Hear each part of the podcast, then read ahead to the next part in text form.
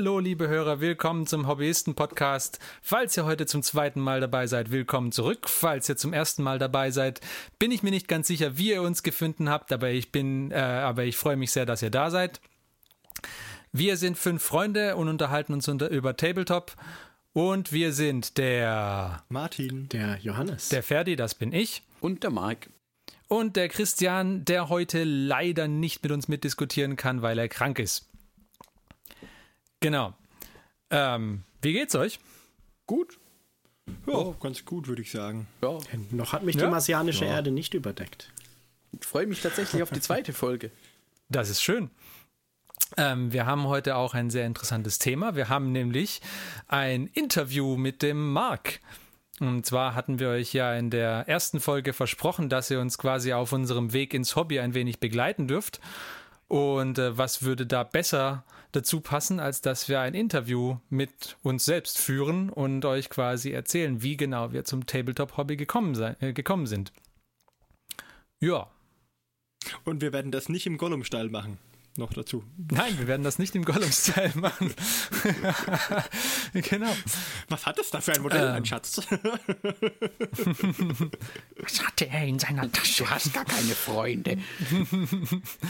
genau. Also äh, ich würde sagen, bevor es jetzt eskaliert, äh, spielen wir unser Jingle und dann fangen wir doch direkt an mit dem Interview.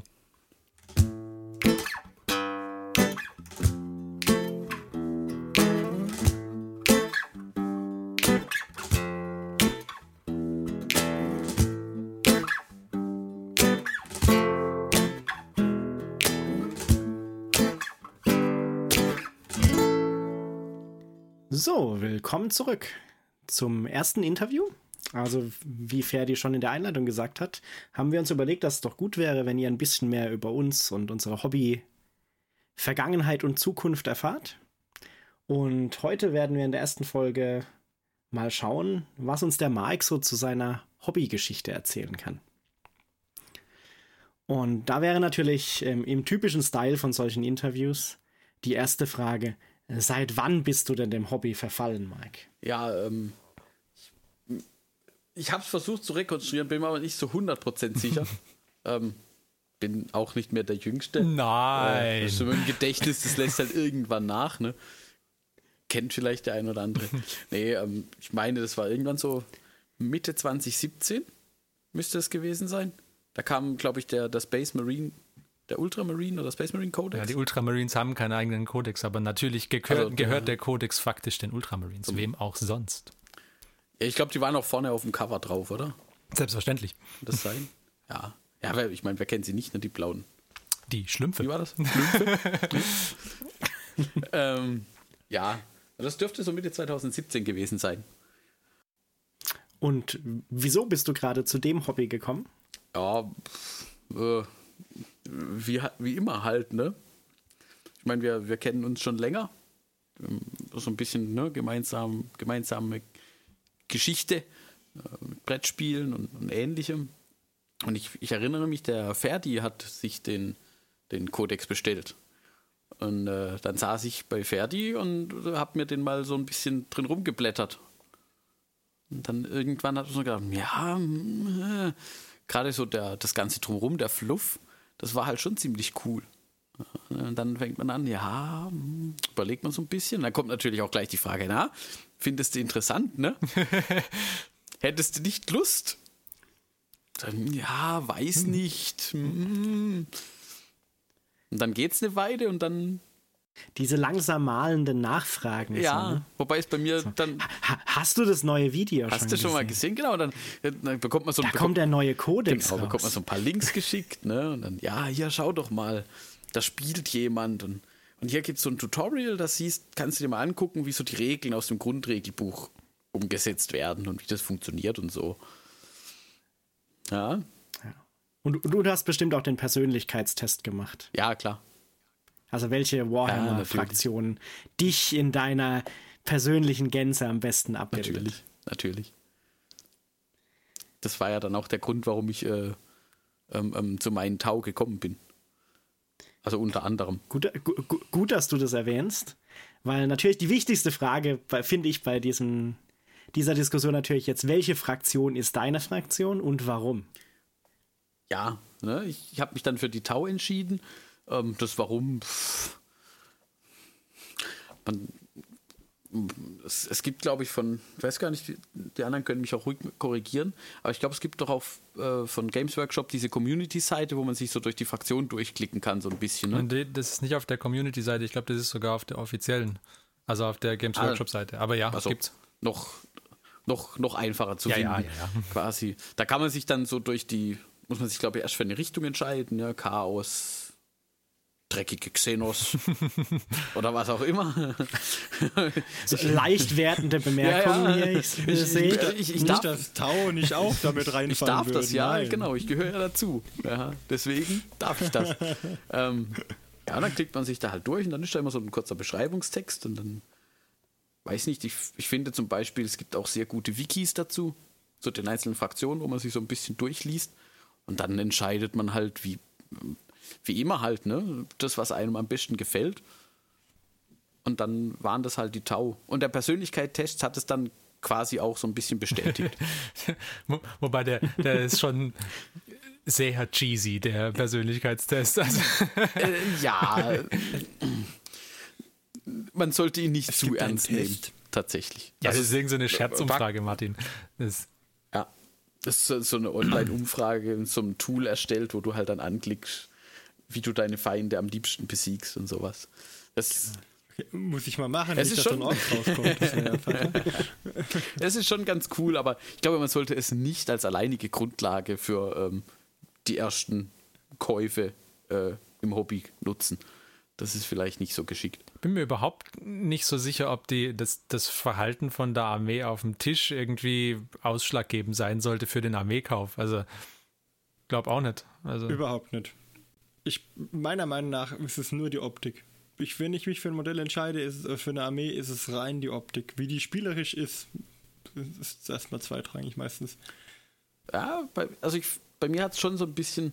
Also zum einen, ich mag natürlich die Optik der Tau, weil sonst würde ich ja trotzdem nicht spielen. Aber ich fand auch diese Idee, die dahinter steht, ganz cool. Also bei mir war es schon so eine Kombination aus Optik, Fluff und halt wie sie sich im Endeffekt dann spielen, wobei mir auch klar war, dass, also bis es mal zum Spielen kommt. Ja. Du meinst, äh, unterlegene Rassen durch Hypnokontrolle in Knechtschaft zu zwingen, um sie sozusagen das wiederum ist ja der weiterführende Fluff. so weit bin ich da gar nicht gekommen. Gut, aber das heißt, du hast dich nicht nur aus einem Grund dafür entschieden für die Tau, sondern quasi eine Kombination aus Spielfinesse, Modell Look und ähm, Geschichte um das ganze Tau-Imperium herum. Ja, wobei ich glaube, man, man darf das auch nicht zu hoch hängen. Tatsächlich. Also, äh, alle Fraktionen sind, glaube ich, irgendwo cool und, und bis auf Orks. äh. oh, ja, oder Space ich muss, Marine. Ich muss, ja. ich muss so eine reine Krotarmee ausheben, die sich von den Tau losgesagt hat und jetzt einen Guerillakrieg ah, gegen die Tau ja, führt. Warum? Das wird auf jeden Fall dann aber so. Warum nicht, ja? Und dann bist du ja eh schon beim Grün, dann kannst du auch Orks reinmachen. Du meinst, ein Power sich als, als, als, als Croods äh, getan haben. Ja. ja. Wäre auch mal eine Idee. Das ist auch sehr nah an einem Anagramm, oder? So ja, Ork und Krot. Ja, fehlt noch ein bisschen ein T und noch ein richtig. wenn es schon wieder fast. Ähm, ja.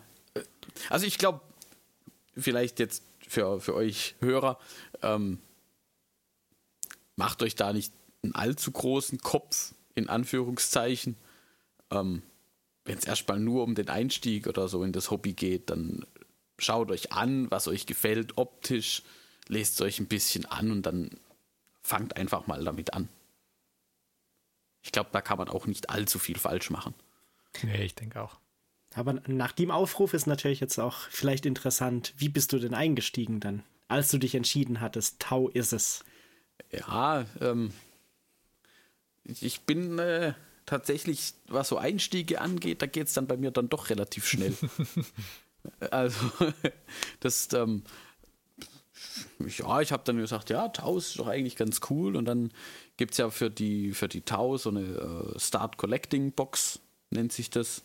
Ähm, ich glaube, es zählt, ich weiß nicht, ob es schon eine legale Armee ist, ich glaube noch nicht. ähm, was du dann hast, was, was so angeht, aber das war zu dem Zeitpunkt auch erstmal relativ egal. Ähm, ja, und das ist natürlich Grundausstattung. Ja, dann holst du dir so eine Starterbox, weil da kriegst du, das ist glaube ich auch zusammen, wir hatten es ja in der ersten Folge äh, davon, was so diese Einstiegssets angeht. Und ich glaube, auch ein, ein, wichtiger Punkt für die Einstiegssets ist halt einfach das Preis, in Anführungszeichen, Leistungsverhältnis, was man bekommt. Also wenn man halt sich die Einzelpreise für die Modelle, die da drin sind, anguckt, spart man schon noch mal ein bisschen was. Ja, auf jeden Fall. Also die sind für den Einstieg, glaube ich, ganz gut geeignet. Und dann, ich weiß gar nicht, da stand dann irgendwann auch mal der, mein Geburtstag an und dann kommen über die Frage, was hättest du denn gerne? Dann weiß man nicht, dann überlegt man, da hatte ich dann Glück, weil dann konnte ich sagen, ah, hier, ich habe was Neues aufgetan. Ich könnte so ein Grundregelbuch könnte ich gebrauchen. ja, also so eine diese Starterbox und das Grundregelbuch, das waren so der Anfang. Und dann hat man halt geguckt, ich meine, das übliche, ja, Pinsel, Kleber, Farbe. Ich glaube, einen Codex gab es da noch gar nicht, oder? Wo das, du angefangen hast. Was man halt. Nee, genau, den, den Codex gab es da auch noch gar nicht. Ich glaube, der kam. Oh Gott. Äh, hoffentlich blamiere ich mich jetzt nicht. Ich glaube, das war irgendwann 2018 erst, als der kam. Ich glaube, 2017 irgendwann, kamen ähm, keine Xenos-Codex heraus. Also es müsste 2018 gewesen sein. Ich glaube, die kamen ja. erst, ne? Gerade kurz geguckt. Ja, tatsächlich äh, im März Mitte März so kam, die, kam, die Codex, kam der Codex für Tau. Also damit habe ich nicht gestartet. Aber es war mir auch egal. Ich habe mir, glaube ich, den, den Xenos-Index genau so rum. Und es gibt ja die, die, den Index, wenn es noch keinen Codex gibt. Mhm. Den habe ich mir noch mit dazu schenken lassen. Und dann bist du quasi gleich ins Modelle bauen und malen eingestiegen. Ja, tatsächlich. Also das geht dann relativ schnell. Äh, macht halt diese Box auf. Da war jetzt was so, sagen wir mal, vom, vom, vom, von, von der Aufmachung ist die Box echt cool. Der Inhalt ist natürlich die Modelle.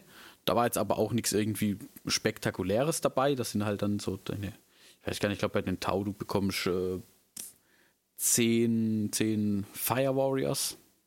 Also zehnmal die ganz einfache Infanterieeinheit. Ähm, ein bisschen Thronen dazu. Du bekommst, glaube ich, einen der äh, Ethereals. Oder wie der Martin sagen würde, der äh, Unterdrücker. der himmlische, bitte. Äh, genau, so, so ein himmlischer. Ähm, der natürlich allein durch seine Ausstrahlung und seine inspirierende äh, Anwesenheit mhm. mhm. die Einigkeit der Truppen ne? Und dass die Helme, die, diese Helme, die sind alles Zufall. Das ist alles bösartige Gerüchte, die der Feind streut, glaube ja. ich auch. Ja, ja, ja. ich meine, ohne Helm ist halt auch irgendwie blöd, ne? Ja. Klar. Diese Magneto-Gedankenkontrollhelme da. Ja, ja. Jegliche Ähnlichkeit zu existierenden oder fiktionalen Charakteren ist rein zufällig. Ja. Hat dich Aber eigentlich an Tau, oh, sorry, hat dich an Tau gereizt, dass die, also ich meine, dass die halt so enorme Firepower auf, auf, auf Spielfeld bringen? Also mich hat das, ich fand das immer so super, dass die so eine moderne Rasse sind, die auch wirklich viel, viel Feuerkraft haben, sage ich jetzt mal. Eher zerbrechlich, aber dafür viel Feuerkraft? Oder war es diese moralische Instanz, die sie in einem eher düsteren Universum als positiver Lichtblick darstellen, dass sie mal eine Rasse sind, die tatsächlich auch einen positiven Ausblick hat und nicht nur irgendwie so, alles ist am Untergehen? Ja, auch hier wieder so ein, so ein Teils, Teils. Ähm, also zum einen natürlich, ja, eine relativ junge Rasse, die so auf den ersten Blick, jetzt kommt es natürlich darauf an, wie tief man absteigt, ähm, in, in, in den ganzen Hintergrund und sowas, wo man sich rumtreibt und seine Informationen herbezieht, nicht wahr? Ähm, als sehr positiv eingestellte Rasse, die halt so, ach, die haben den inneren Konflikt überwunden und zwar nicht nur, indem sie ständig Krieg führen, ähm, aber zum anderen fand ich auch, also ich finde auch das Konzept, was ja, also vielleicht im Allgemeinen noch, das Konzept hinter Tau ist ja, ähm, äh, einfach nur überlegene Feuerkraft. Die, die, im, im, Nahkampf hast du keine Chance. Das heißt, musst, man muss alles wegputzen, bevor es zum Nahkampf kommt. Und das machen die Tau halt, indem sie ziemlich viele so recht cool und auch ansehnliche äh, Killer-Roboter-Maschinen aufs Feld bringen. Und halt die Drohnen, mit denen du noch irgendwie Synergieeffekte dann Mhm. hast und so. Also. Genau, und, und, und die Drohnen, genau, also das ist so ein, so ein ja, äh, ich glaube, im Englischen ist dann so ein Combined Arms, also die, die Mischung aus allen äh, Kampftrupptypen quasi, die dann dafür sorgen, dass man halt so eine Art Übermacht herstellt. Was natürlich im, im, im Spiel dann auch irgendwo gebalanced wird, ganz klar, weil wäre ja auch ein bisschen langweilig sonst. Ähm, ja. Aber ich glaube, das ist einfach die Mischung. Ich finde aber auch die Optik von diesen geschwungenen Schwebepanzern, die sie haben und dass sie halt komplett auf Schwebetechnologie setzen, ähm, auf, das finde ich auch sehr stark, weil sie halt auf diese moderne, jung und dynamisches widerspiegeln, während die anderen mehr in diesen eher an Erste Weltkriegspanzer angelehnten äh, Kisten rumfahren, diesen viereckigen hohen Kisten. Und die, die Tau sind einfach fortschrittlich und das, das macht sie auch attraktiv. Ja, die, die erinnern schon so ein bisschen an so moderne, ja, was man so vielleicht aus, aus anderen Franchises, in Anführungszeichen, so an, an, an Kampfrobotern oder Mechs oder sowas kennt. Tatsächlich. Mhm. Was halt, Also ich finde ich find halt auch so ein bisschen, sie verkörpern, wenn man sich die Modelle anguckt, so das wirklich Moderne, während die anderen halt immer so ein bisschen auch Steampunk-eske ja, Sachen noch haben, weil sie irgendwie mit Schwertern kämpfen oder Keulen haben. oder definitiv. sonst Also du hast äh, vielleicht auch einen Nachteil, du hast halt bei den Tau hast halt nicht so coole Nahkampf äh, Bits oder Waffen, die du irgendwo anbringen kannst. Also nicht wie bei den Orks hier mal noch so ein Sägeblatt, was irgendwie an dem Wagen rumrotiert oder sowas. Das ähm, findest du bei den Könnte Tau auch eine neue Fraktion für die Tau sein, die du da prägst, indem du das einbaust. Ja, da, Du das, musst das, da, nur, Sägeblatt nur möglichst futuristisch gestalten. ja, das ist einfach nur so ein Energieschild, der rotiert. Also was jetzt Also die so, Beine so, so, abtrennt, ist so ja eine. Energieblade, die diese Mechs haben oder so, das könnte ich mir schon vorstellen. Wäre möglich.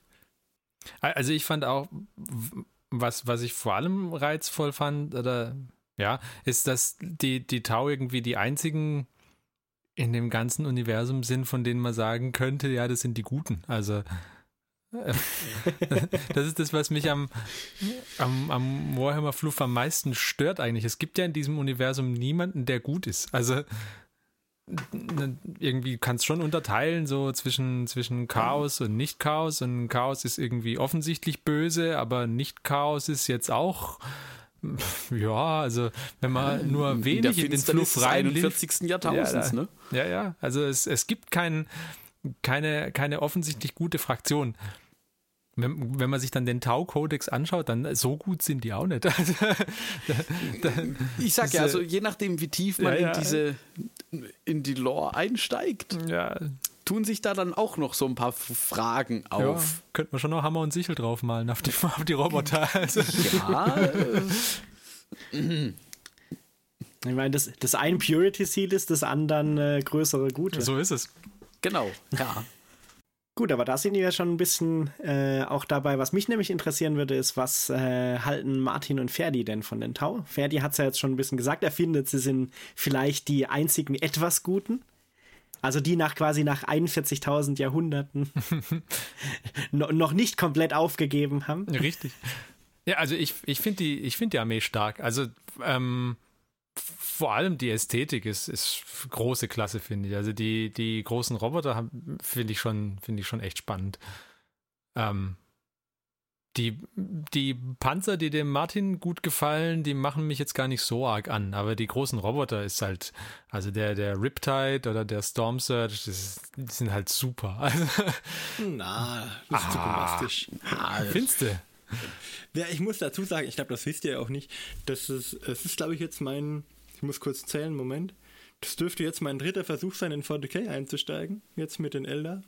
Und ähm, Tau war meine zweite Wahl. Tau war, ich hatte eine kleine Tau-Armee. Oh, das hast du Sakia- erzählt, du hattest auch LEDs eingebaut und so Schätze, ja, gell? ja, Septe und so. Und da hatte ich mit in diesem Devilfish, da hatte ich mit so, hatte ich die aufgebohrt, die Sichtfensterchen und habe da so die Fußfolie reingemacht und da hinten dran eine kleine blaue LED und in den Hintenraum passt super 9 Volt Block rein. und dann, ähm, da kann man hinten die Tür aufmachen, habe ich so einen kleinen Schalter eingebaut, äh, so einen Schalter, so einen Kippschalter hingemacht, dass man praktisch dem Kunde die, die Laderampe für die Truppen runterklappen und dann an dem Kippschalter die LEDs für die Sachen einschalten ich bin mit der Bemalung nicht weit gekommen, weil Tau bemalen ohne Airbrush, also Tau Panzer bemalen ohne Airbrush ist, glaube ich, Oh, schwer. Und ja, deswegen habe ich es dann auch, das ist eine der wenigen Sachen, die ich tatsächlich auch wieder, habe ich die, die habe ich verkauft, ja, die habe ich tatsächlich auch verkauft. Also normal ist, ich glaube, ich habe alles noch, was ich in meinen Jahren gesammelt habe, bis auf ein paar einzelne, wirklich wenige Stücke und die sind tatsächlich bin ich losgeworden. Aber äh, ich fand die Armee damals jedenfalls so gut, dass ich äh, äh, mir damals auch eine kleine Fraktion gekauft habe, Start Collecting und so weiter, ein bisschen was dazu. Und deswegen hat sie auch einen Platz für meinem Herzen und den wird sie auch nicht so schnell verlieren. Oh, und äh, Vorteil ist, wenn man das mit LEDs quasi selber macht, dann hat man den Leuchteffekt von ganz alleine. Das heißt, man muss nicht mit der Airbrush Genau, da man muss dann nicht Ganz äh, sachte. Ganz sachte den Effekt. Nee, nee, nee, der kommt von alleine.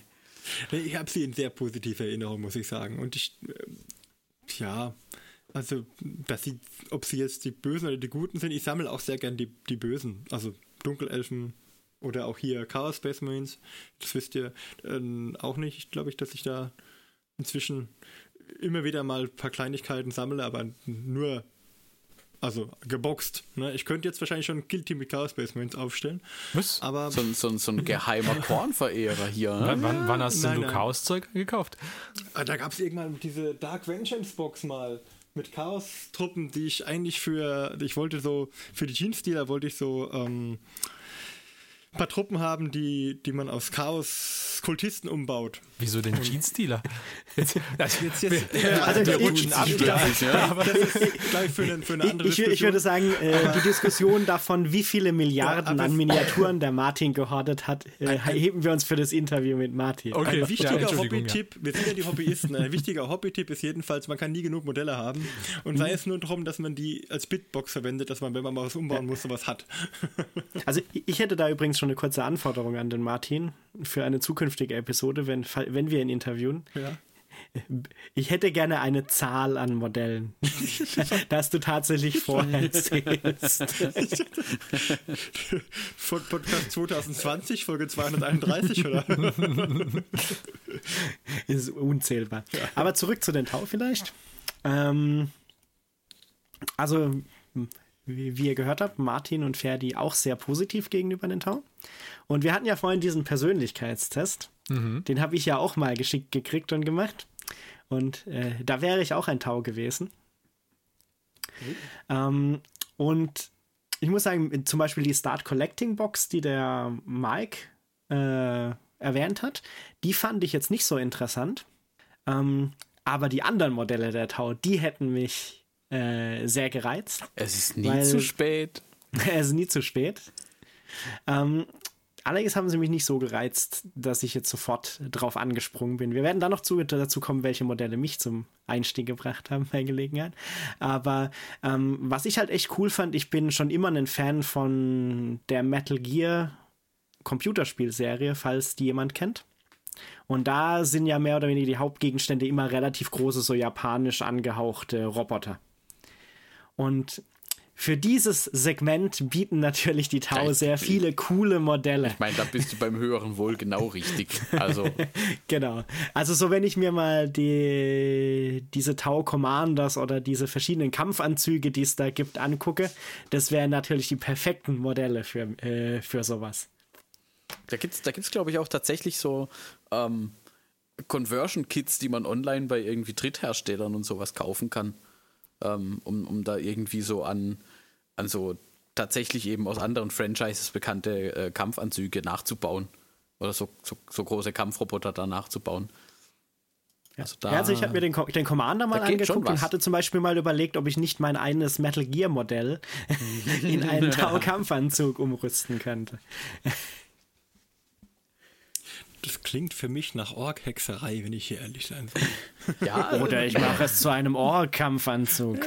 da- das wiederum ist ja relativ. Ich meine, leicht ja vom Ferdi seine Riser Rust und Ja, ja, kein Ding. den Corrosion. Ne? Genau, Hauptsache es, ist, äh, Hauptsache es ist gerostet, dann ist es sofort Ork.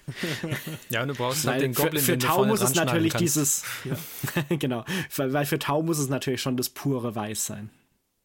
Ja, Oh, ich weiß ja, wenn man sich da- Also ich, Also wo- wobei ich ja sagen muss, ich habe letztens ein Color Theme gesehen für Tau. Das fand ich sehr fragwürdig, aber Vielleicht auch gut, wenn es konsistent ist. Also für mich sahen die Tau aus wie Baustellenfahrzeuge, weil, sie so ein, weil sie so ein weiß-rot gestreiftes Design hatten. Das fand ich jetzt nicht so geil. Aber vielleicht, wenn man das durchzieht, sieht es vielleicht ganz gut aus. Ich hatte jetzt schon Schiss, dass du, dass du, dass du anfängst äh, mit äh, gelb-schwarz gestreift oder so. Also so richtig Warndings. Das wäre dann vielleicht doch zu viel. Aber ich glaube, weiß-rot. Ja, aber das wäre, glaube ich, besser Standard. wie weiß-rot gestreift also, vielleicht. Also nicht gestreift, aber weiß und dann so mit roten Applikationen und, und, und Markierungen mhm. und sowas. Ich glaube, das ist tatsächlich die, die Standard-Zept. Oder schwarz-gelb, das Bumblebee-Schema. Das Bumblebee-Schema. Aber vielleicht dann mal die Frage, für was für ein Color Scheme hast du dich denn entschieden bei deinen Tau? Ja, ich habe so ein abgewandeltes äh, Color Scheme. Ähm, frage mich jetzt nicht, welches Sept das ist. Ähm, das äh, also ein Ocker, ockerfarbenes, also so ich Sand. Glaub, das ist die Tausepte, Ocker. Ich glaube, ich, ist es die Tausept? Ja. Ich, das kann sogar sein, dass das die Standard. Dann habe ich das nämlich gerade mit dem Rot-Weißen verwechselt. Ähm, tut mir leid an dieser Stelle. Ähm, wie schon ganz am Anfang mal erwähnt, kein Wert auf ganz große Kompetenz legen. ne? ähm, ah ja, Viola. Die, diese rot-weißen sind die Viola. Septen. Und genau, ich habe mich für eine bisschen eine Abwandlung von der Tau-Sept entschieden. Das Ocker, allerdings so ein bisschen dunkler, als es von ähm, GW bringt ja auch immer so äh, Bemalanleitungen. Es gibt, glaube ich, auch sogar eine App dafür. Oder es gibt eine App dafür, ähm, wo man das so nachgucken kann, wie man bestimmte Modelle bemalt. Und ich habe mich da aber so ein bisschen für was Dunkleres entschieden und ansonsten gilt für mich da auch die äh, Rule of Cool, weil ähm, was mir gefällt, wird dann halt auch gemacht. Und, und wenn es dann vielleicht nicht nach einer offiziellen Zept aussieht, ja, dann ist es halt so. Also mhm. ähm, ich habe, glaube ich, auch bei meinen, äh, es gibt ja so verschiedene Ränge, also vom, vom einfachen äh, Frontlinienfußvolk über, keine Ahnung, wie das dann Unteroffizier oder was auch immer das dann ist. Ähm, die haben ja dann so verschiedene Markierungen am Helm und sowas. Weiß auch nicht, ob ich das wirklich so durchziehe, dass das konsistent sich über die ganze Armee erstreckt. Das könnte vielleicht zum Problem werden, falls ich jemals kompetitiv irgendwo auf großen Turnieren spielen will. ähm, die Frage ist, ob ich das aber auch überhaupt dann irgendwann mal möchte. Weil wie gesagt. Nicht, also sobald du, sobald es dann so ist, dass du die Figuren halt so anmalen musst, wie sie angemalt sein müssen, damit die Figur als ein Offizier zählt, habe ich dann auch schon gar keinen Bock mehr drauf. Also genau, also da, da, ja. da, da verlässt man dann irgendwo den, also für mich persönlich verlässt man da irgendwie den, den Hobbyweg ja. und betritt so den Zwang. Also überall, wo es dann so einen Zwang in Anführungszeichen gibt, ist für mich dann schon wieder so, mm, naja. Du entscheidest ja. dich für den Schmerz. ja, tatsächlich, weil ich glaube, dann wird es auch anstrengend, das alles immer so äh, korrekt, in Anführungszeichen, zu bemalen. Deswegen. Ja, und das Problem, das ich noch sehe mit der Korrektheit, ist halt auch, weil, zum Beispiel, wenn ich jetzt sagen würde, ich möchte das äh, sehr korrekt machen, dann ist es halt auch so, dann will ich es halt auch komplett durchziehen über alles. Und das wird dann halt, glaube ich, mit der Zeit vielleicht auch nicht mehr so spannend. Ja. Also da ist, denke ich, schon der, die Entscheidung, finde ich, das sieht cool aus, egal ob das jetzt ein Captain oder ein Lieutenant Commander oder was weiß ich was ist. Ja. Ich glaube, ähm, das Problem, das die Anfänger haben, ist ja dann immer, dass man sich für eine Waffenoption entscheiden muss, die man dann irgendwie festklebt oder so. Mhm. Oder weil wenn man es dann magnetisiert, dann hat man plötzlich drei Arme, die man da rumfliegen hat, lose. Ähm, ich persönlich bin da ein großer Freund von, wenn man sich einfach für eine Option entscheidet, wenn man dann mal was anderes spielen will in einer anderen Kombination, sagt man halt, dass der jetzt eine andere Waffe hat. Ja, hi Gott, das, ja. das kriege ich in meinem Kopf schon ich, noch hin. Ich, ich glaube, das, da muss man auch unterscheiden. Also wenn wir so unter Freunden spielen, ist das quasi ja. genau das, was man so auch machen kann. Wobei ich jetzt das schauen wir vielleicht ich meine, Du könntest ja mir sowieso erzählen, was du willst, was der gerade für eine Waffe dabei hat und ich sage, ja, ja, passt schon, weil ja, ja ähnlich, wie die anderen aussehen. Das kommt ne? vielleicht noch erschwerend hinzu, das ist richtig. Aber beim ersten Spiel, beim zweiten Spiel sagst du aber, der hatte doch so einen Blaster. ja, aber da das zweite Spiel bei uns ja schätzungsweise drei Monate später stattfindet, dann kannst du sagen, nee, nee, das war schon nee, nee, so. Das hast du falsch in da, Erinnerung. Richtig. Ich wollte gerade sagen, das wäre nur, wenn, wenn er eine vernichtende Niederlage durch die Blaster eingesteckt hätte. Ja, dann würde er sich an die Blaster noch, ja. erinnern. Das kann schon sein. So läuft es ja.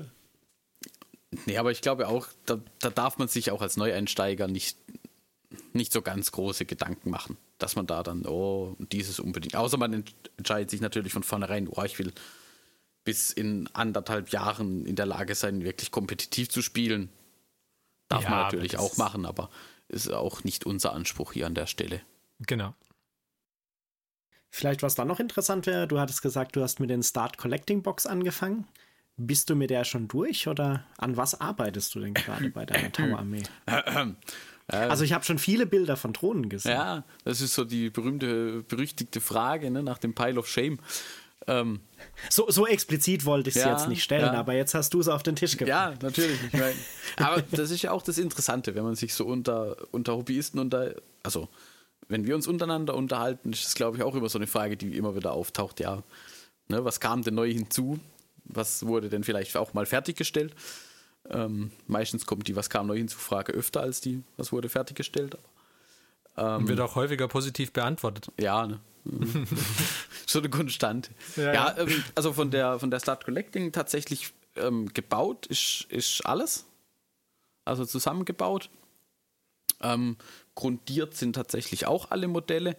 Ähm, ich habe die, die Fire Warrior, also die Standard-Infanterieeinheiten, die sind auch ziemlich weit fortgeschritten. Davon werde ich auch einige fürs Kill-Team verwenden. Äh, deswegen sind die ziemlich weit. Ähm, die, äh, wie hießen sie denn? Äh, Crisis Suits. Also das Oh, die sind so sind super die, cool. die, die mittelgroßen Einheiten, die sind tatsächlich sehr, sehr cool. Ja, die sind Ähm, super. Gefallen mir sehr gut. Die sind auch angefangen und, und teilbemalt, allerdings noch nicht so richtig weitergekommen, weil jetzt halt äh, zugunsten von Killteam, da ich die da auch nicht verwenden kann, ähm, erstmal auch pausiert, weil halt eben die, das Killteam ansteht und da jetzt meine Priorität erstmal liegt. Aber irgendwelche Suits kannst du doch im Killteam einsetzen, oder? Genau, die ähm, Stealth-Suits Ah, kann man okay. da Ja, die einsetzen. Geister. Die Die Geister, finde ja. ich stark. Die sind, die sind auch, also das ist halt so dieses, das sind, sind nicht mal nur unbedingt, also die, die Stealth-Suits sind so ein, vielleicht für unsere Hörer, die sind so ein bisschen, bisschen größer als die Standard-Infanterieeinheit. Und die bestehen im Prinzip auch nur aus so einem Standard-Tau, der halt in so ein bisschen, bisschen mehr Panzerung im Prinzip gesteckt wird, mit noch äh, Tarnfeldeinheit und sowas dazu. Und ein bisschen besseren Waffen. Die sind auch nicht arg viel größer und die Crisis-Suits sind so ein ja, doppelt so groß ungefähr, anderthalb Mal so groß. Und, aber allein diese, diese kleinen, in Anführungszeichen, Roboter, die man da hat, die sehen halt auch schon echt cool aus. Finde ich. Und du kannst mit diesen Geistern auch total viel machen. Also jetzt so rein vom, vom Baustandpunkt her. Also nicht, dass du jetzt irgendwie super viele Positionen hast, sondern allein schon, da könntest du zum Beispiel überlegen, dass äh, du drei Stück nimmst und du malst einen an, ganz normal in Farben, wie deine reguläre Armee ist. Dann hast du einen, den malst du zur Hälfte an in den Farben deiner Armee und die andere Hälfte magst du irgendwie so vielleicht schwarz Ja, mit oder so, äh, ja. Highlight-Kanten, dass aussieht, als käme er gerade aus diesem Aus diesem Tarnmodus Stealth-Modus raus, ja. Und einen, der halt direkt vielleicht nur in schwarz ist. Oder du magst zum Beispiel einen, der gerade der Hälfte ist und magst den, ähm, ähm, schneidest den einmal in, praktisch in der Hälfte durch und äh, klebst ihn auf zwei Seiten von einer Wand. Oder äh, klebst äh. Klarsicht, Klarsichtfolie zwischen rein und färbst sie da ein bisschen ein, dass es aussieht, als würde er wie aus so einem Art Warpfeld raustreten. ja. Ja, Da, da kann man viel machen mit. Da, tatsächlich, also ähm, wir hatten ja die letzte Folge hatten was davon, was man bei den Orks so alles machen kann. Man kann auch bei den Tau einiges machen. Es ist nur manchmal ein bisschen, bisschen schwerer. Aber auch, auch das ist Ich wollte gerade sagen, also die Sachen, die der Martin da jetzt angerissen hat, würde ich eher schon unter Advanced Hobbyists ja, das ist jetzt einordnen im Vergleich zu, ich mache jetzt einfach mal irgendeinen rostigen, mit Spikes bestückten bisschen Metall vorne oder so. Goblin. Ja, das ist ein bisschen schwieriger. Aber du, der, der einfachste Weg, äh, kennst du ja, um drei Geister darzustellen, ist, du nimmst drei Bases und dann nimmst du den fertigen Geist und ähm, schmierst ein bisschen Pasta aus Base und drückst den einmal rein und dann hast du hier drei Fu zwei Fußabdrücke drauf auf jedem Base und sagst, drei getarnte Geister. Allerdings, ich glaube tatsächlich, da wirst du Probleme haben, auf irgendwelchen offizielleren Spielen schon anzukommen. Möglicherweise auch schon mit deinen Freunden. Kommt so ein bisschen drauf an. Aber das kommt darauf an, wie viele Geister du einsetzt. Also wenn, wenn drei getarnt wären und drei da wären, könnte man Ja. das sagen, das ist Ja, wobei tatsächlich, also ich, ich werde mir das jetzt dann mal aufschreiben, was der Martin da gerade vorgeschlagen hat. Das, äh, Du könntest ja auch so faden, drei leere Bases nur mit Fußabdrücken, drei Bases mit diesen halb Mit- mit halb und- drei richtig ja, sichtbaren. aber die sind, glaube ich, man punktetechnisch gar nicht mal so günstig. Also.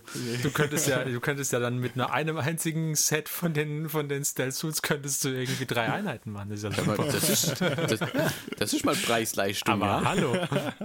Die sind aber tatsächlich in der Start Collecting auch gar nicht dabei, leider. Also wir Ich wollte euch nicht zu solchen Spielchen verleiten. Das, ist, das geht ja ums Bauen. Du Oder wirst sehen, welche, welche Saaten du gesät hast, Martin. ja, das ist dann schon. Cool. Dann etwas vielleicht auch für den einen oder anderen interessant ist, da du ja nach mir der äh, zweitjüngste Hobbyist, glaube ich, bist, was das die äh, Das Das Hobbyalter. was das Hobbyalter Ah, Hobbyalter, angeht, genau. ähm, Wäre vielleicht auch interessant, so wie dein Blick jetzt als noch relativ frischer Hobbyist ist, auf das Hobby als Ganzes. Also so zum Beispiel, was geht ähm, mit der Zeit, die man aufwendet für das Bauen und Bemalen, der Preis der GW-Sets, ähm, wie stark ist man motiviert durch die, die eigene Aktion, durch den Fluff und die anderen Sachen da weiterzukommen. Wie ist denn da deine Meinung dazu? Ähm, also ich glaube, vielleicht fangen wir mal mit, mit Preis an. Das ist ja so ein bisschen der monetäre Aspekt, ne? Der spielt ja auch gern mal eine Rolle. Ähm, da bin ich halt der Meinung, das ist wie bei jedem Hobby. Also es gibt bestimmt auch Hobbys, die günstig sind. Ja, Woher aber gar nicht so viele, glaube ich, mittlerweile. Es gibt ich habe mir das jetzt auch Hobbys, die überlegt. echt also- schweinisch teuer sind. Ja, Und Warhammer liegt irgendwo so dazwischen. glaube ich. ja. Also So. würde ich jetzt als Anfänger auch unterschreiben. Also ich weiß nicht, wie es die anderen sehen, aber so für mich persönlich ist das so ein irgendwo dazwischen. Also viele Hobbys sind ja, sind ja so teuer, wie du sie dir machst einfach. Also Das, das ist ja, okay, das du, du kannst ja, du kannst ja in jedes, glaube ich, beliebig viel investieren. Also da, da hast, ja, da stimme ich dir voll zu. Das ist richtig. Also man kann auch auch, wenn tatsächlich, du, wenn du Fußball spielst, du kannst also, auf den Bolzplatz gehen mit einem 5-Euro-Ball und das kannst du machen. Dann, dann bist du sehr, sehr günstig dabei. Oder du sagst halt, ja, aber jetzt brauche ich ein Trikot und jetzt brauche ich aber auf jeden Fall Kickschuhe und jetzt brauche ich so und so. Und dann ist es halt auch gleich wieder teuer. Also ich glaube, es ist ganz, ganz egal, was du machst. Jedes Hobby kannst du irgendwie anfangen, billig zu betreiben und du kannst aber sehr schnell teuer werden. ja. Ja, tatsächlich. Also da stimme ich, stimme ich dir voll und ganz zu. Und es ist ja auch so, über die äh, Länge des Hobbys normalisiert sich das dann halt auch. Ja. Ja. Bei, Total. manchen hast du halt konstant einen mittelhohen Invest, bei anderen dann einen, einen zwischendrin mal sehr hohen Invest. Peaks. Also der typische PC-Spieler hat zum Beispiel dann eher alle zwei Jahre einen riesen Peak, wenn er die neueste Grafik hatte will. Der äh, Warhammer-Spieler hat vielleicht dann eher konstant einen höheren Aufwand, wenn er die neuen Modelle anschaut. Oder, oder es gibt halt dann mal so eine Art Oktober oder so irgendwas, wo halt richtig viel, richtig coole Modelle wo rauskommen. alles auf einmal kommt. Aber die sind ja auch meistens, also das ist ja das, das, das Nette bei, bei Games Workshop, die sind ja auch nicht irgendwie künstlich verknappt, die Dinger. Also das ist ja nicht, dass es irgendwie so, gibt's schon, auch ab und zu mal, weiß ich. Äh, Ich glaube bei den Space Marines oder Ferdi gibt es auch mal meinst so, so ähm, Achso, die, die Aktionsminis. Limited Editions oder, oder so Aktions, Das machen sie schon sehr gerne. Dass dieses so Aktionsdinger. Aber das ist dann auch was, da muss man es für sich selber entscheiden, möchte man die dann wirklich haben? Weil meistens, ich weiß nicht, bringen die so viel beim Spielen oder die sehen halt meistens schon Nee, cool aus und sind so ein bisschen Spielen, Die sehen einfach extra. nur lustig aus. Ähm, und da kann man sich dann immer noch entscheiden, muss man jetzt unbedingt da diesen neuen, ich weiß gar nicht, Die halt Primaris anders. Lieutenant bekamen. Wobei oder? du, wobei bei den, bei denen ist es ja nochmal die Sachlage ein wenig anders, weil du sie ja noch nicht mal bestellen kannst. Also du kannst dir den halt, wenn du irgendwie willst, bei Ebay bestellen oder sowas, aber ähm, bei Games Workshop direkt kriegst du den nicht. Du musst dafür in einen Games Workshop Laden gehen. Also das ist eher dafür gedacht, dass die Leute halt in die Läden gehen und die Events irgendwie mitnehmen. Ich weiß nicht, ob wir es gesagt haben, aber ich glaube, liebe Hörer, es geht hier um diesen ähm, äh, Jubiläums-Captain von Sp Genau, von da, da? Ja. gab es ja jetzt schon mehrere. Da gab es irgendwie einmal, äh, wann haben sie denn den rausgebracht? Das weiß ich gar nicht mehr.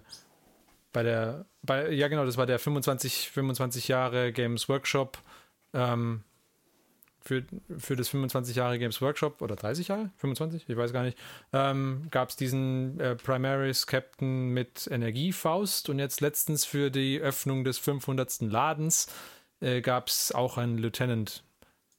Genau, und die habe ich, da haben sie mich natürlich voll gekriegt und ich habe sie mir beide geholt. ja. Aber auch nur zufällig, weil der Games Workshop Laden äh, hier bei mir in der Gegend, ähm, der hatte zufällig die äh, äh, der, sein, sein Shop-Jubiläum und den äh, 500. die Feier zur Eröffnung des 500. Ladens, die fanden hier am gleichen Tag statt, sodass ich quasi beide Minis am gleichen Tag bekommen konnte. Also ansonsten hätte ich auch nur eine von beiden. Ja, ähm, aber ich glaube tatsächlich beim Preis, wie der Fertig gesagt hat, so teuer wie ihr euch es macht oder machen möchtet. Genau. Kommen wir vielleicht zu den interessanteren Sachen. Sucht, Suchtfaktor und Zeit. Ja, Suchtfaktor ist natürlich auch so ein bisschen persönlichkeitsabhängig. Ne? Ähm, bei mir hat es doch recht eingeschlagen. Vielleicht, keine Ahnung, irgendwie dafür prädestiniert, ich weiß es nicht. Ähm, mittlerweile nimmt es dann doch auch ein bisschen mehr meiner Freizeit ein, was so das, ähm, das Gesamtding äh, angeht. Macht aber für mich, das hätte ich auch am Anfang nicht erwartet, dass es ähm, so viel Spaß macht, einfach dann auch äh, abends nach Feierabend nochmal hinzusitzen und, und äh, irgendwie entweder was zu basteln, also die Miniaturen zusammenzusetzen oder ich habe jetzt auch mal schon angefangen, so die ersten Gehversuche beim Magnetisieren, das ist ein bisschen weiterführend quasi, ähm, zu machen oder halt eben einfach hinzusetzen und zu malen. Ähm, da muss ich persönlich sagen, das begeistert mich so schon sehr. Also da, da ist der Suchtfaktor bei mir doch recht hoch. Ich erinnere mich noch, als du angefangen hast, hattest du auch äh, am meisten Bedenken, ob du die, äh, ob du die Miniaturen irgendwie angemalt bekommst und dass das ja irgendwie nicht so deins ja, äh, also ich hätte mich ist, auch nie genau. als den Feinmotoriker bezeichnet, tatsächlich, was, was man vielleicht, wenn man das betrachtet, also man, man, man kann es gebrauchen, wenn man ja. ein bisschen feinmotorisch begabter unterwegs ist. Lass es nicht mal so formulieren. Aber ähm, äh, tatsächlich. Also so schlecht sehen die Bilder, die wir bisher gesehen haben, glaube ich, ja, nicht aus. Das, das also kommt auch tatsächlich irgendwann mit der Zeit. Und ich finde, das ist auch so ein ganz, ganz nettes, ähm, ja, äh, ganz nette Erfahrung, die man dabei macht. Dass man einfach merkt, okay, so die ersten paar Sachen, die man so zusammengeklebt hat, da sieht man dann schon noch die Kleberrückstände nach beim Anmalen. So super sehen die natürlich nicht aus. Ähm, dann aber ja, irgendwann. aber schon gut. Also ich finde schon. Ja, aber das waren auch nicht die allerersten. Muss man ganz ehrlich sagen. die allerersten sind unter Verschluss. Die, die allerersten, genau, die sind, die sind unter Verschluss. also, wir können ruhig mal irgendwie, keine Ahnung, wenn mal die Seite alles, alles da ist, können wir Bilder von unseren ersten, allerersten Miniaturen hochladen. Das ja, gerne. Eine, ein äußerstes Gruselkabinett. Ich glaube, ich habe ja. irgendwo hier Hero Quest Miniaturen in Revell-Farben. Ähm, ähm. Ja, das ist äh, der Burner.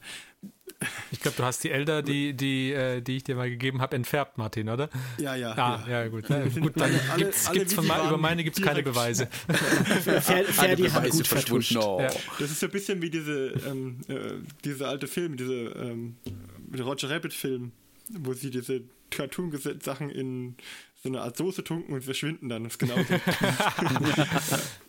ja. Ja, aber tatsächlich. Watch a Rabbit war der Titel. Egal, ähm, zurück. Tatsächlich finde man, man darf sich davon halt dann auch nicht so entmutigen lassen. Das ist so ein bisschen, also bei mir hat es eben so ein bisschen Zeit gebraucht und dann wächst einem das aber auch so ein bisschen ja, ans Herz. Nicht unbedingt, aber man, man hat dann, man findet schon immer mehr Spaß und Gefallen daran. Und dann wird man auch besser und das steigert den, den Spaß daran nochmal und dann ne, sind ja. wir irgendwann in der Spirale halt drin man ist ja auch stolz, wenn man dann die Sachen in die Vitrine stellen kann. Sieht schön aus und, und dann auch, ich finde auch, man sollte Miniaturen nicht unbedingt neu bemalen dann. Das ist eine harte Lektion, wenn man sagt, oh, wenn man dann in zehn Jahren mal drauf guckt und sagt, oh, die sind aber nicht so hübsch geworden, da als ich angefangen habe. Die sind super.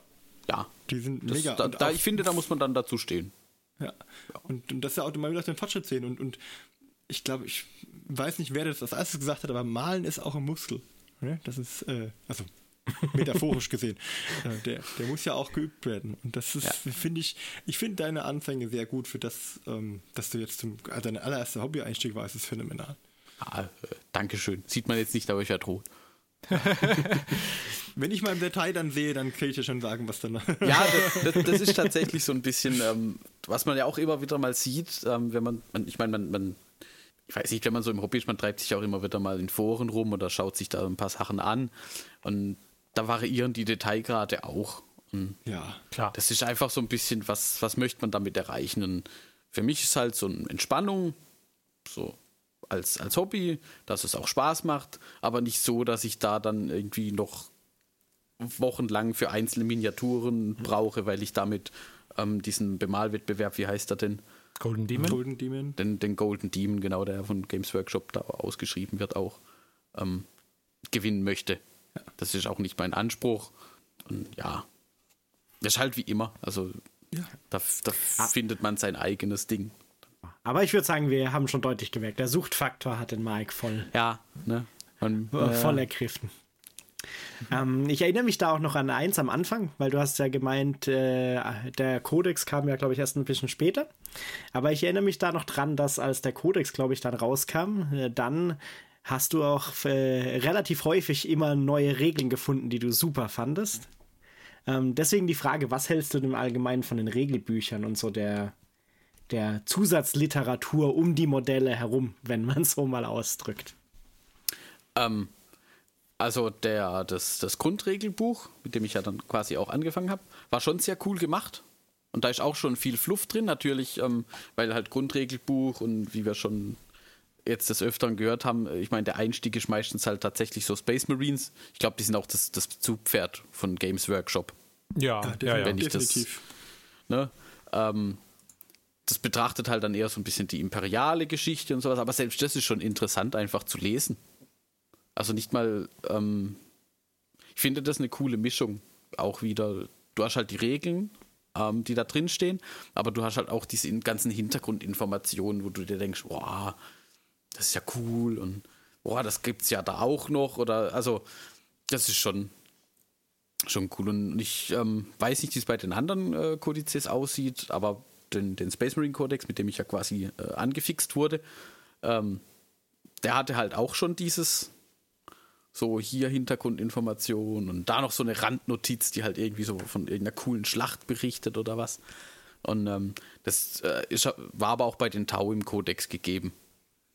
Und ähm, Ich könnte mir vorstellen, dass bei den Tau im Kodex sogar noch ein bisschen, ein bisschen mehr drin steht. Der Space Marine Kodex ähm, hat den Vor- oder Nachteil, dass er halt einen ganzen Haufen von den Orden beleuchtet und jeden einzelnen aber recht kurz.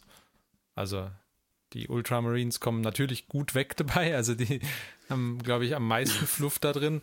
Aber wer den wohl geschrieben hat, ne? ja, ähm, ja, aber ansonsten, ähm, ich, also ich glaube, dass die, äh, dass die Kodizes für, für andere Fraktionen sogar noch mehr Fluff mit drin haben, weil sie weniger fragmentiert sind. Was Ja. mich immer Sorry. Was mich immer so reizt, ist dabei, dass es ja neben den, den Fluff in den, in den Regelbüchern, wo das große Gesamtbild gezeigt wird, auch, auch immer äh, von der Black Library und so, halt Bücher gibt, die halt Einzelschicksale, Einzelcharaktere noch beleuchten, so kleine Heldengeschichten dazu, die als Romane dann rauskommen. Und dann, wenn es dazu zu der Fraktion, die ich habe, einen Roman gibt, dann muss ich den auch meistens lesen. Das wäre jetzt bei Space Marines viel Aufwand, aber so äh, bei Elder oder Tau ist es, glaube ich, entspannter und das ist, glaube also mich, mich reizt es dann immer. Ja, ich glaube, wir, wir sollten auch mal äh, uns für die Zukunft noch vormerken, vielleicht mal noch eine Folge für den, der wir den Fluff genauer betrachten. Ich glaube, das dürfte auch interessant werden. Können wir machen, ja. Ähm, ja, und ansonsten, also bei den Tau war schon tatsächlich recht viel äh, Fluff dabei. Was ich dann persönlich auch sehr cool fand, dass es halt eben nicht nur irgendwie trockenes Regelbuch ist, wo drin steht, ja, diese Punktkosten und darf das machen, darf jenes machen, sondern halt eben so das, das drumrum. Was es einfach, ähm, sagen wir mal, auch nicht nur zu einem Nachschlagewerk macht, natürlich auch, weil ich muss ja trotzdem wissen, was ich spiele, mehr oder weniger, aber halt auch zu einem ähm, einfach zu was, was man lesen kann. Ja, das finde ich auch, finde ich auch, dass, die, dass es echt gut gemacht ist. Also durch die Bank weg auch, ähm, dass du natürlich den Regelteil immer drin hast, aber, aber doch noch so, also so geschrieben auch, dass du auch echt gut durchlesen kannst. Also ich, ich habe, glaube ich, den Space Marines Codex auch von Anfang bis Ende gelesen. Einfach, ähm, ja, die, die Tabellen habe ich jetzt nicht mehr alle gemerkt, die drinstehen, selbstverständlich auch. Aber trotzdem kannst du, auch, auch wenn, wenn du einfach bei den einzelnen Einheitenbeschreibungen bist oder so, kannst du eigentlich echt gut durchlesen. Also, ja. Auch der Mechanicus-Kodex ist auch ganz gut. Also ich denke, die haben insgesamt das echt, für mich finde ich gut gemacht. Also sagen wir mal so, wenn ich das jetzt vergleichen müsste, dann würde ich es jetzt so ein bisschen mit den Materialien zu Dungeons and Dragons oder Starfinder vergleichen von der Aufmachung. Und da würde ich halt sagen, haben sie schon was gefunden, was halt für Warhammer passt und was aber auch so von der Gesamtabstimmung mit Fluff und Regeln und so echt gut passt. Mhm. Und man kann es besser lesen wie die meisten von diesen Rollenspielbüchern, finde ich. Stimmt. Gut, dann würde ich sagen, danke an Mike, dass er uns so sei, äh, die Persönlichkeit des Hobby Mike eröffnet hat heute. und vielleicht zum Schluss noch so eine kleine äh, Schnellfeuerrunde, wo jeder jetzt kurz mal sein liebstes Taumodell, also so ähnlich wie wir in der letzten Folge unsere Lieblings-Org-Modelle aus dem Oktober gekrönt haben, so jetzt das Lieblings-Tau-Modell. Welches Tau-Modell würde man bemalen, wenn man jetzt sich genau eines aussuchen dürfte? Teufelsrochen wäre es bei mir. Der Devilfish. Das ist einer von den Panzern. Ne? Ja, der Schwebepanther, Truppentransporter Devilfish. Ganz klar der Storm Surge. Oh, oh, fertig steigt ganz groß ein. Der hat aber auch einen Airbrush, ne? Also das ist ja, ja, ja. Da leuchtet auch was blau beim Storm Surge, ja. glaube ich. Ja, da, Weil der Storm leuchtet, Surge ist da, doch. Da leuchtet vieles blau. Da. Der ist der Storm Surge, der auf Deutsch Sturmflut heißt? Genau, das ist das äh, dann, äh, Sturmflut-Kampffahrzeug. Genau. Da, dann würde ich den nämlich auch wählen, weil der einfach, wie ich am Anfang gemeint habe, schon diese Metal Gear-Ästhetik auch super mit abdeckt. Ja. Ja, diese, diese beiden, diese Raketenwerfer, die er da an der Seite hat mit diesen vielen kleinen Raketen da drin, das ist einfach super. Also ist von der Ästhetik her top. Ja, die sind. Ja, Ästhetik können die Tau. Das, ja. ja. Ähm, also für mich ist äh, der Riptide tatsächlich, also so ein bisschen, weiß ich, der kleinere Cousin, Cousin von, von ähm, der Storm Surge. Ähm, nicht ganz so übertrieben groß. Ähm, ist doch nicht übertrieben. Kann, kann man sich noch leisten, so rum. ähm, und hat aber auch schon eine ordentliche äh, Ausrüstung für gehobene Mittelklasse im Prinzip, was man da bekommt. Wobei okay. der, der Storm Search auch sehr. Also vielleicht werde ich den irgendwann auch mal noch meiner, meiner Armee hinzufügen. Was kostet der eigentlich? Oh, ich 65 Euro. Der Storm Search? Ja. Echt? Ich dachte, der Wenn es der Sturmflut-Kampfanzug ist, dann mhm. ist das 65 Euro. Das geht ja ich sogar. Ich bin mir noch. nicht sicher. Ich glaube, der Sturmflut-Kampfanzug ist der Riptide. War das Riptide? Ah, okay. Ah. Dann meinen das wir kann natürlich auch Deswegen habe ich gefragt. Ja, ja, das kann genau. natürlich sein, dass ich jetzt hier Fake News verbreitet habe. Nein, nein, der, ich habe nämlich gerade nur die Sturmflut ist der Riptide, genau. Und Storm Surge heißt, glaube ich, auch auf Deutsch Storm Surge. Ja, das. Ach, okay. das ist der Storm Surge. Ja. Ah, ne, dann, dann muss ich sagen, dann finde ich den Riptide auch besser. das tut mir leid, das war mein Fehler an dieser Stelle. Okay, beim Storm Search sind wir dann bei 120 Euro für das Modell. Genau, der ist aber das ist steil, ja. Das aber ist natürlich ein Euro für jede von den Mini-Raketen, die da drin sind. Auf der anderen Seite, ich glaube, wenn man, das ist, glaube ich, dann so ein Modell, was man eben nicht irgendwie so, vielleicht eher nicht unbedingt fürs Spielen bemalt, sondern wirklich so in, in Richtung Vitrinenmodell. Also das wäre jetzt was, wenn ich mir so einen großen, so, so einen Storm Search hinstellen würde, bei dem würde ich halt, würde ich schon versuchen, richtig Wert auf Detail zu legen, um halt so ein, dass es halt richtig gut aussieht. Was ich natürlich ja, auch bei den anderen versuche. Ähm, aber da nochmal genauer. Ja. Das ist halt dann, das ist, ja, wie bei anderen Sachen auch, das wäre halt so ein Vitrinenstück, ja, das stellt man da hin, dann steht das da. Das sieht einfach gut Genau, und dann steht es da und sieht gut aus. Gut, das, das finde ich jetzt ein gutes Schlusswort, glaube ich, für dieses Segment. Sieh da und steh, äh, steh da und sieht gut aus. Und dann würde ich sagen, danke für die Teilnahme an der Diskussion und wir sehen uns nach einem kurzen Jingle wieder.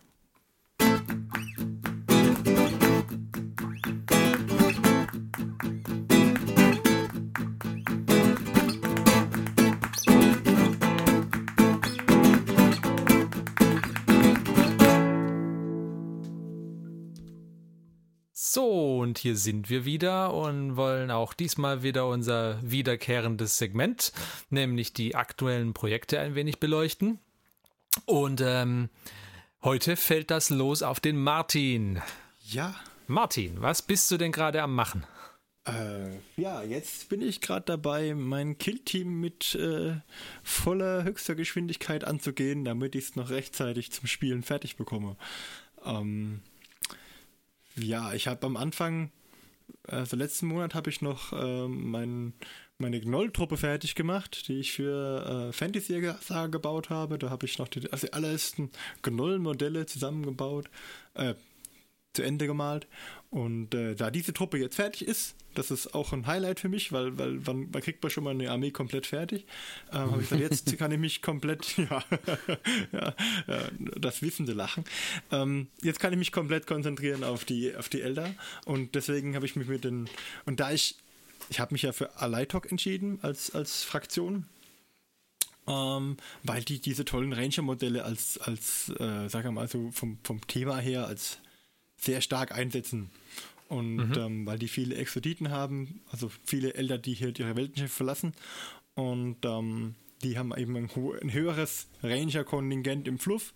Und ich finde die Ranger-Modelle cool. Und deswegen gesagt, okay, das ist meine Fraktion. Dann habe ich gesagt, da muss ich jetzt auch mit Rangern anfangen. Und weil die auch die Basis für mein Kill-Team bilden.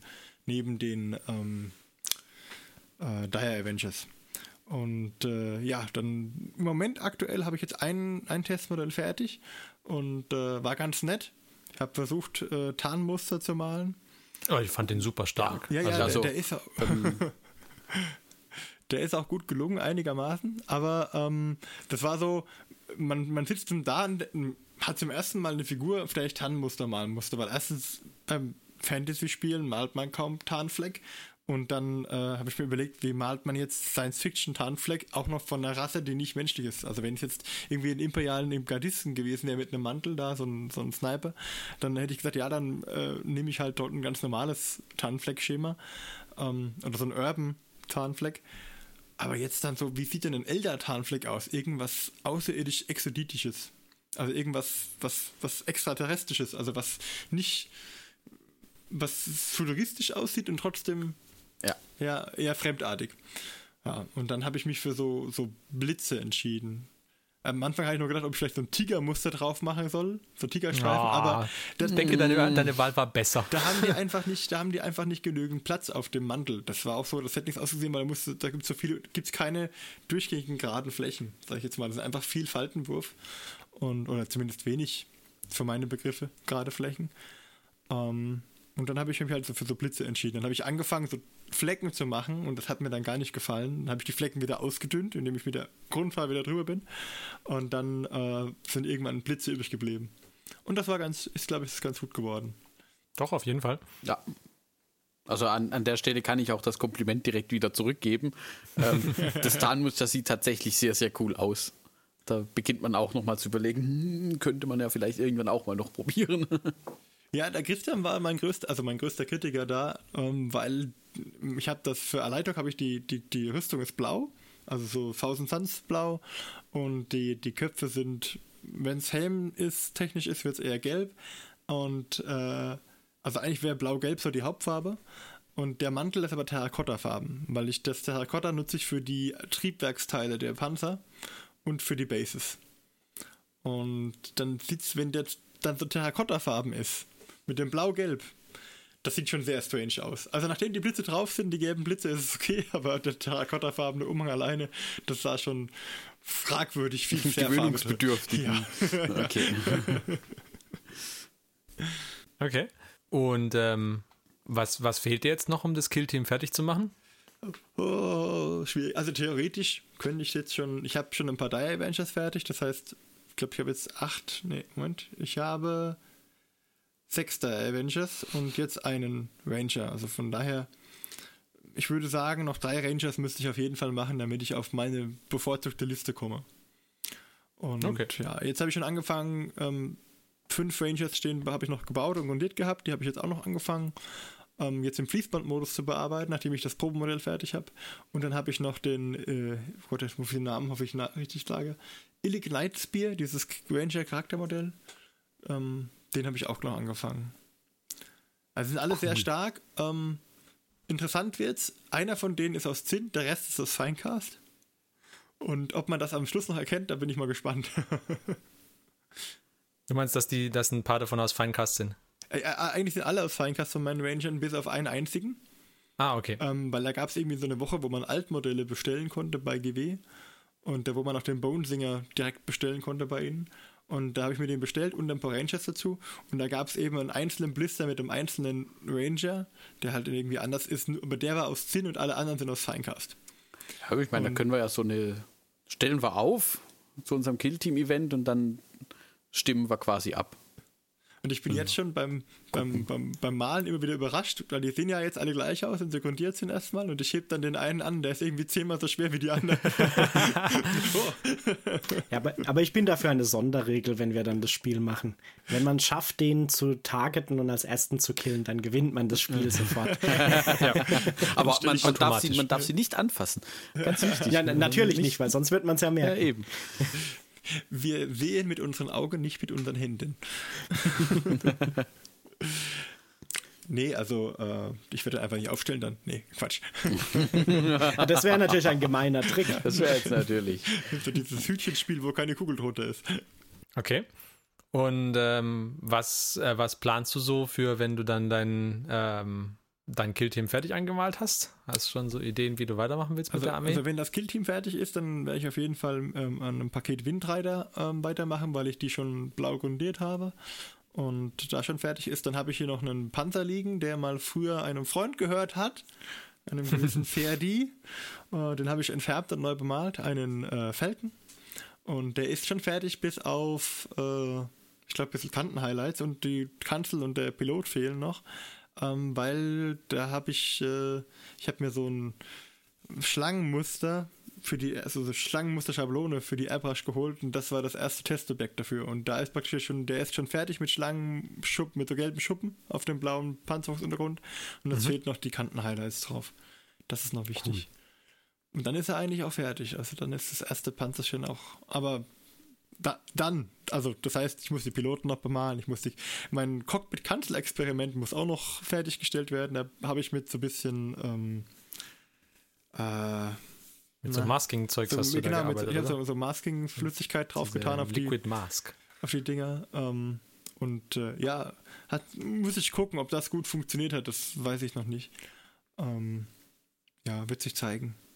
Ja, aber wie gesagt, ne, ansonsten kann man trotzdem auch stolz sein. Ja, richtig. Kurze ein, eine Frage. Äh, die Windrider, sind das diese, diese Jetbikes? Ja. Die so. Ja. Oh, oh. Also ich hatte ja vor, ähm, ähm, zwei Pakete Windrider zu spielen und äh, einmal diese, diese Lanzen. Ähm, wie heißen die? Shining Spears? Die Shining Spears, exakt, ja. Und ähm, das Problem ist für die Shining Spears, da gefallen mir die Modelle, die man kaufen kann. Ich glaube, die kann man auch nur direkt bei GW bestellen, nicht so gut, weil die irgendwas der alten Edition sind. Und da wollte ich einmal diese Windreiter umbauen zu Shining Spears. Und dann dachte ich mir, äh, ich nehme von den ähm, Kalidor Drachenprinzen aus Warhammer Fantasy, den Hochelfen Drachenprinzenreitern, dann ähm, nehme ich mir die Bits und weil die haben ja schon einmal Lanzen und die haben Schilde, die man die ähm, äh, gespiegelt sind. Das heißt, die sehen auf links und rechts gleich. Das sind nicht die Kavallerieschilde, wo halt eine Ausbuchtung haben von den Armen, sondern die sind gespiegelt, sodass ich die praktisch als, als Frontschilde vorne auf die ich sag's mal, Motorhaube des, des Windriders kleben kann, damit sie auch anders aussehen. Aber das Problem ist, hab dann, da habe ich dann festgestellt, es gibt diese Box nicht mehr. Und diese Box kostete früher, glaube ich, 25 Euro für fünf Modelle, also für fünf Kavalleriemodelle und jetzt äh, zahlt man sich äh, den Wolf. weil es die Box nicht mehr okay. gibt. Verdammt. Deswegen mein Tipp, egal was für eine Rasse es ist, sobald euch Modelle gefallen, kauft euch ein Paket und dann äh, lagert es ein, weil wenn ihr es denn mal braucht und das gibt es dann nicht mehr, das ist ärgerlich. Vor allen Dingen, wenn es ein gutes Preis-Leistungs-Verhältnis hat. Deswegen habe ich Und wenn nicht, können das immer noch an Martin verkaufen. Ja, Richtig, Zweifelsfall. Ich, ich habe ja auch hier Blood Bowl Teams liegen, obwohl ich kein Blood Bowl spiele, weil man kann ja dann diese Skaven so umbauen, dass sie in ein normales Skaven-Armee passen. Oder vielleicht Weltraumskaven, man weiß ja nie. Wäre übrigens eine tolle äh, Rasse, die auch von den Tau übernommen werden könnte. Egal. Ähm, ah, ja, stimmt. so ein paar Hilfstruppen. Würde ich gar nicht ah. anfixen, nein, nein. ja, nein, nein. ja ähm, also als nächstes äh, die Windrider Und dann habe ich ja noch jede Menge coole Aspektkrieger, die mir richtig gut gefallen. Und die, das Problem mit mir ist ja, ich will nicht die coolen Modelle am Anfang bemalen. Ich will mir die coolen Modelle zum Schluss, ähm, also die, die mir wirklich gut gefallen, zum Schluss aufheben, damit ich Motivation habe, dahin zu kommen. Also nicht, dass ich jetzt irgendwo Modelle anmalen würde, die mir nicht gefallen. Das mache ich im Regelfall nicht. Aber ähm, ich mache das anders. Das ist schon eine Steigerung. Also man, ich belobe mich zwischendrin schon. Also wenn ich jetzt so einen Illig Nightfear mit reinschiebe, der halt ein besonderes Charaktermodell ist und der halt auch cool ist, wie er so auf so einem Stein kauert, dann ähm, ist das schon was, was womit ich mich wieder belohne, wenn ich jetzt irgendwie, keine Ahnung, den zehnten Gardisten bemalen muss. Ähm, aber so, so ganze Einheit von, von, von der Einheiten Dings, versuche ich das, was mich am ehesten, sag ich jetzt mal, nicht so motiviert, am Anfang zu machen. Also, also ich mache das, ich, ich, ich fange mit einem mit, mit einem coolen Modell an und dann mache ich ein paar Truppen und dann mache ich wieder ein cooles Modell. Weiß nicht, ich irgendwie, ich habe das, ich habe das früher bei meinem ersten Warhammer-Anlauf so gemacht wie du jetzt, dass ich die coolen Modelle mir immer aufgespart habe und ähm, dann habe ich irgendwann jetzt beim, beim dem Anfang hier gedacht, wieso eigentlich? wenn ich die, das coole Modell versauen sollte, dann male ich halt noch eins. Also, ähm, ja, ich meine. Wenn, wenn das jetzt halt so ein Tau Storm Surge ist für 120 Eier, gut, dann ja, dann kann man vielleicht vorher ein bisschen üben an einem nicht ganz so coolen Modell, aber ja. Kann es ja auch nochmal entfärben, wenn man unbedingt muss. Ja, das, das ist ja nicht so das Problem. Das Problem wird eher sein, dass ich dann doch plötzlich Lust bekomme, die Cool-Modelle anzumalen und sie dann doch vorziehe. Also ich versuche das zu tun. Das werde ich wahrscheinlich nicht ganz durchziehen können. Wir werden sehen. Ist, ist ja aber auch nicht so schlimm, oder? Nee, also, genau. Weil bemalt ist bemalt. Eben. Gut, also dann danke dafür, Martin. Bitte, bitte, immer wieder gerne. Und ähm, ich glaube, wir sind so langsam auch vom Ende von der Episode angekommen. Also danke, liebe Hörer, dass ihr auch dieses Mal wieder mit dabei wart. Und äh, wir wünschen euch noch einen schönen Tag oder Abend oder wann auch immer ihr diesen Podcast angehört habt und sagen Tschüss, bis zum nächsten Mal. Wir sind der Martin, der Johannes, der Marc und der Ferdi. Macht's gut, bis dann. Ciao. Tschüss.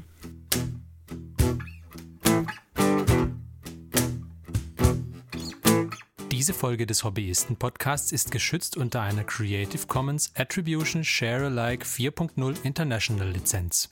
Wenn ihr die Hobbyisten kontaktieren möchtet, besucht uns auf Twitter unter twitter.com slash diehobbyisten, schreibt uns eine E-Mail an info at diehobbyisten.net oder besucht unsere Homepage, auf der ihr diese beiden Adressen nochmal nachlesen könnt unter www.diehobbyisten.net.